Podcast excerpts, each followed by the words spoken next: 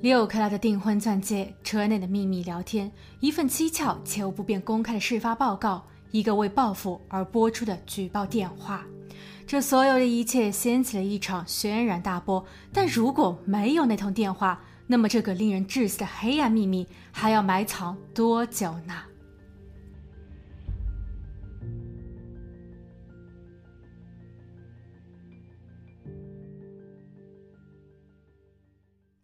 ？Hello，大家好，我是鬼灵异。今天的案件主角叫 Rachel。二零一零年时，二十五岁的她在宾州比弗县阿勒奎帕一个人口不到一万的小镇里当老师。美丽热情的她还在与当时在警局工作的弗兰克谈着恋爱。不过，恋爱五年后，他们依旧没有结婚。Rachel 的母亲丽莎有些着急，由于他们还住在一起，母亲每天都会催婚，这让 Rachel 感到了烦躁。即便 Rachel 想要成家，想要有个孩子，但男友弗兰克却似乎还没有准备好。Rachel 的闺蜜 Jane 也觉得这对情侣的感情并不牢固，因为他们总是吵吵闹闹，分分合合。二零一五年十月，Rachel 致电了弗兰克，询问自己什么时候才能戴上婚戒。他给了弗兰克三天的考虑时间，弗兰克在思考后订了两张去巴黎的机票。在旅途中，他终于求婚。兴奋的追求带着六克拉椭圆形的钻戒与母亲丽莎视频聊天。丽莎看着也为女儿高兴。待女儿旅行结束后，她便立马拉着女儿挑选婚纱和婚礼用鞋。为了能让女儿体面的嫁人，母亲丽莎毫不犹豫地买下了一万三千美元的全。Hey, it's Kaylee Cuoco for Priceline. Ready to go to your happy place for a happy price? Well, why didn't you say so? Just download the Priceline app right now and save up to 60% on hotels. So, whether it's Cousin Kevin's Kazoo concert in Kansas City, go Kevin, or Becky's Bachelorette Bash in Bermuda, you never have to miss a trip ever again. So, download the Priceline app today. Your savings are waiting. Go to your happy place for a happy price. Go to your happy price, Priceline. 全套礼服。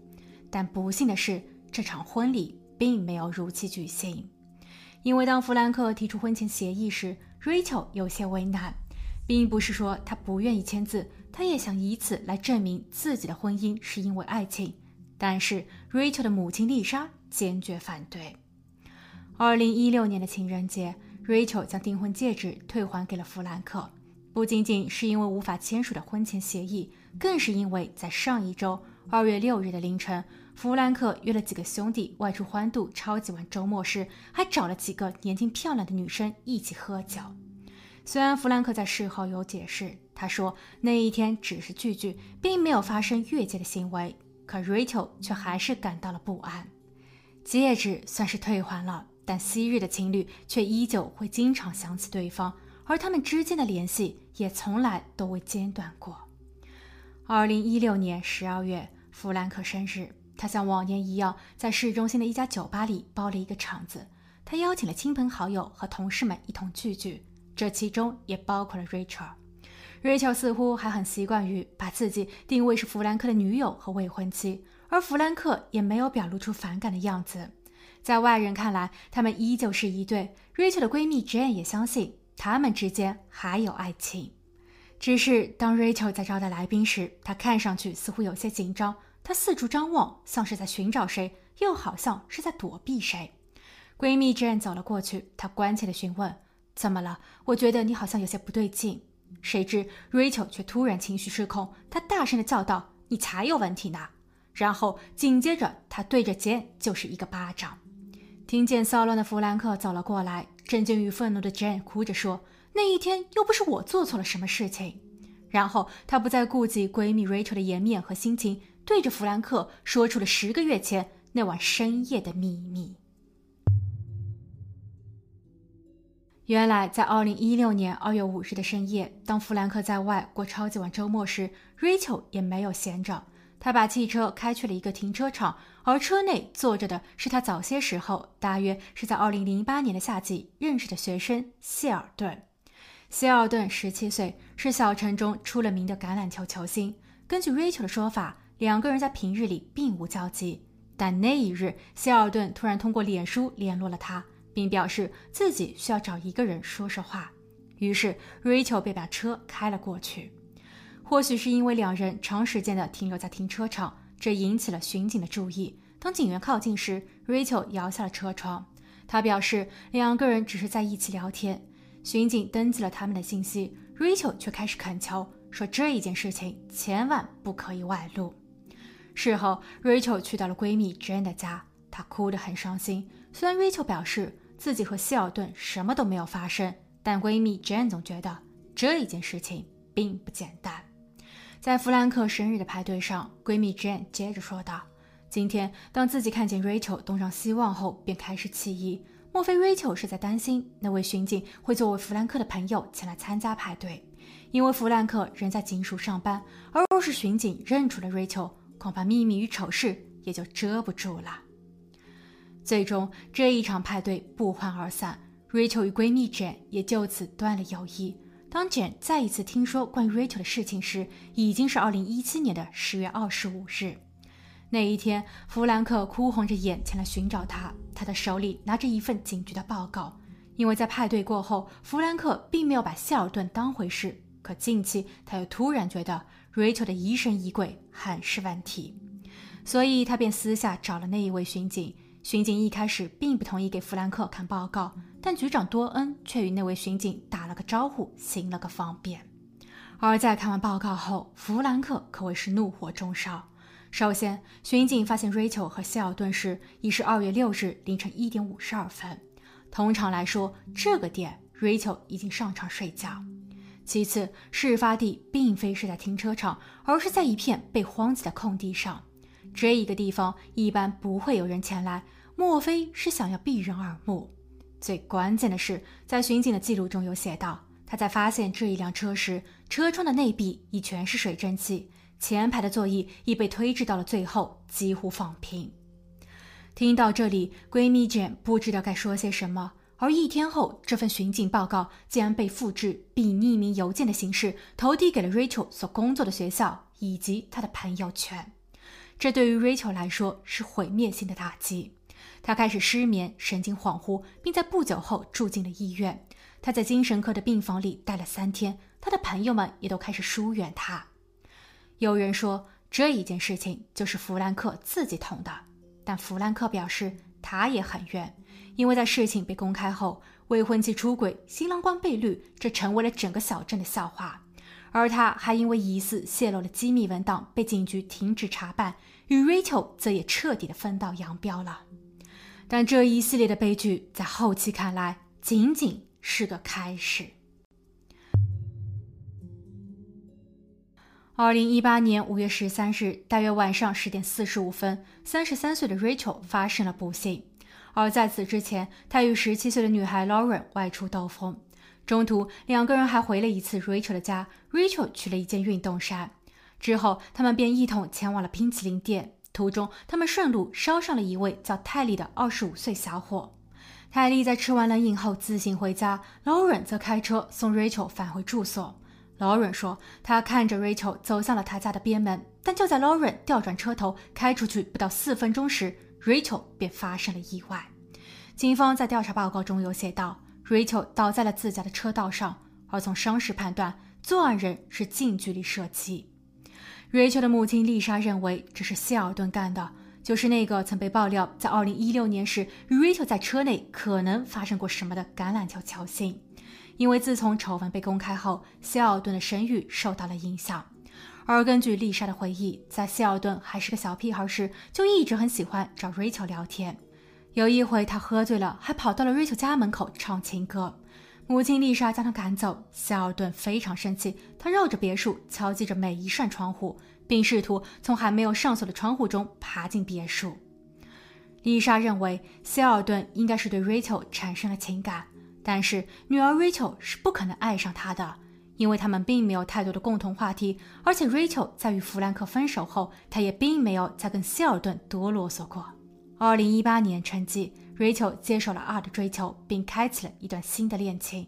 他说 R 给了他安全感，不过这位三十二岁的 R 身份特殊，他居然是希尔顿同父异母的哥哥，所以嫉妒成为了希尔顿可能的作案动机。警方经过调查，也发现了端倪。首先，在 Rachel 与 Lauren 外出兜风时，其实有遇见过希尔顿。希尔顿当时坐在另一辆满载的轿车里，他还在脸书上艾特 Lauren，以确认刚刚被自己超车的是 Lauren 开的汽车。其次，Rachel 在去冰淇淋店前，顺道带上了小伙泰利，而这一位泰利则是希尔顿另一个同父异母的兄弟。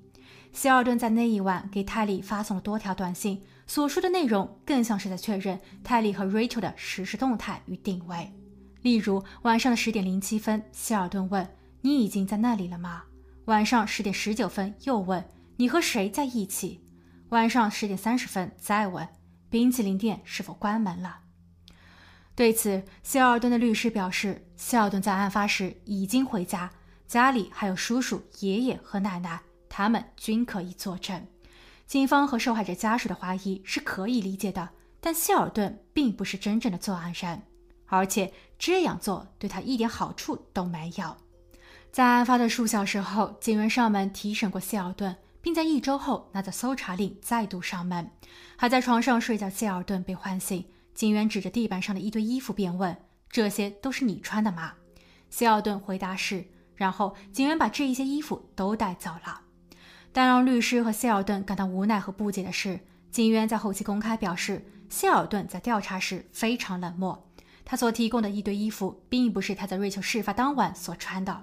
他对于瑞秋的意外并没有感到震惊，所以他的嫌疑很大。只不过希尔顿相当的狡猾，并没有让警员找到更多的实质证据。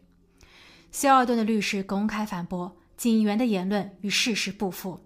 而且根据事发日送瑞秋回家的劳伦所述，他开车到瑞秋家，他有留意过周边的环境，并没有察觉到异样，也没有看见希尔顿。那么，如果不是希尔顿，为什么警方却要通过舆论来诋毁他呢？不久后，Rachel 的姨妈便向媒体透露，这一切可能与弗兰克以及他曾工作的警局有关。自打 Rachel 与希尔顿在车内的事情被曝光后，Rachel 就被学校开除了。他周边的朋友们也开始刻意的排挤他。Rachel 暂停一段时间，显得很迷茫、很痛苦。他的母亲看着也很心疼。丽莎认为这是弗兰克干的坏事。虽然他有被警局停职，但他的生活却更加的风生水起。他先后在卡车运输、电缆和能源方面进行了多项投资，成功的背后可能与他的家族背景有关。弗兰克的父亲曾是警局的高官，人脉很广。于是，愤怒的丽莎决定要给弗兰克一点颜色瞧瞧。她拨打了某电台的热线，并告诉记者说自己女儿瑞秋的手中有猛料。是关于弗兰克背后的利益集团，以及已经腐败到了极致的地方警局。在记者与瑞秋约谈时，瑞秋表示，他所了解的情况肯定要比所有人所想象的还要糟糕。他正在与州级的警方和检察官联络，据说上级已经开始着手调查。但最近，瑞秋又收到恐吓信，他还察觉到地方警局一直在派人跟踪自己。瑞秋觉得。自己在世的日子不多了。那一天，他向记者透露出了部分细节，虽然没能提供相应的实证，但之后 Rachel 的突发不幸想必事出有因。二零一八年五月十五日，Rachel 案发的两天后，一份举报信被投递给了地方警局的局长多恩。信中指出，负责侦办 Rachel 一案的警司 K 很不专业，他涉嫌破坏案发现场。而 K 的女儿就是那一晚与 Rachel 一起外出吃冷饮的 Lauren。Lauren 的证词也很是可疑，他很肯定地表示自己在看到 Rachel 走向边门并打开了门后，自己才开车离去。但 Rachel 的父亲却说，他在那一晚就坐在屋内靠近边门的地方，门从来都没有被打开过。而且 Rachel 遇害的地方是在自家前门的车道上，距离边门还有一些距离。金斯 K 因此被迫退出了调查组，他的女儿 Lauren 也被要求交出手机用于查案。事发的一个月后，地方警局的局长多恩被上级要求带薪休假，因为当年 Rachel 丑闻被曝光一事，至今仍疑点重重。首先，丑闻一事明明发生在一六年，但警局所有的记录和脚本上显示的打印时间却是在二零一七年五月二日。而且，弗兰克之所以能顺利的看到这份报告，不就是多恩点了头吗？对此，多恩解释说：“晚一年的时间才在系统中补录信息，是因为他原本想就当这一件事情从未发生过。可这么一个答复，更是让人浮想联翩。戴利多恩上任的临时警局局长是 P，可没过几天，P 也被州级的警方所逮捕，理由是他涉嫌向未成年人发送不健康的内容。而所谓的那个未成年人，又是 Lauren，就是那个与 Rachel 一起吃冰淇淋，并最后送 Rachel 回家仅次 K 的女儿。可见这一个圈子有多乱。回到案件，弗兰克表示他与本案没有关系，警局在后期也没有查出他有什么问题。瑞秋的母亲丽莎和姨妈曾一度给弗兰克以及他的家人施压，丽莎还因为情绪激动动手打了弗兰克的母亲和兄弟，而遭到了指控。但一九年时，该指控被驳回。二零一八年六月，Rachel 事发的一个月后，出现了另一件更为蹊跷的事：一位正在被关押的囚犯 W 向狱警表示，他收到了一份书信，内容中包含了瑞秋整个事情的来龙去脉，还有某一位听到了异响的路人证词。后来，当地警方在某一晚突袭了 W 的牢房，W 笑着告诉警员说：“我早就知道你们的套路了。”我已经把信撕成了两半，隐藏了起来。但如果我的生命受到了威胁，那么这一份信将被公之于众。当地的警方闻言后，竟然提出了交换条件，并同意为 W 减刑。可 W 在释放的两个月后，又向媒体公开认罪，说那信是自己编造的。但如果是编造的，警方又为何曾表现得如此在意与紧张呢？Rachel 的母亲丽莎在苦寻无果后，寻找到了通灵者。通灵者说，他在墓地的边上遇见了 Rachel。二零一八年十月，同龄人告诉母亲丽莎，Rachel 并不愿意指出谁是作案人。丽莎在听后嚎啕大哭，她认为女儿一定是害怕极了。二零二零年五月十七日，事发两年，谢尔顿突然被捕。因为他在两天前解决掉了自己同父异母的兄弟泰利，虽然希尔顿并不愿意承认，他的叔叔也为他作证，说希尔顿和泰利之间的关系一直挺不错的。但有监控视频显示，五月十五日晚上十一点十分，希尔顿和泰利一同离家，他们的手机定位显示两人前往了最后泰利发生不幸的地方。晚上十一点三十九分，希尔顿独自一人回家。与此同时，有人报案称发现了已经离世的泰利，而诡异的是，泰利受伤的方式竟然同当年 Rachel 的出奇的相似。警方在谢尔顿家中的床垫下方发现了作案工具，谢尔顿的汽车方向盘上也留有火药残留。只是他的动机呢？会不会真的与 Rachel 的案子相关？当年谢尔顿莫非是真的喜欢上了 Rachel，在无法得到后，联合泰利解决掉了他？而现在，当兄弟两人闹了矛盾后，谢尔顿便开始行动，让泰利闭嘴。当然，关于这一些，谢尔顿一概不认，他也不愿意同检方达成认罪协议，即交代 Rachel 的离世真相，从而获得减刑。谢尔顿于二零二一年六月二十三日因泰利一案被判无期，不得假释。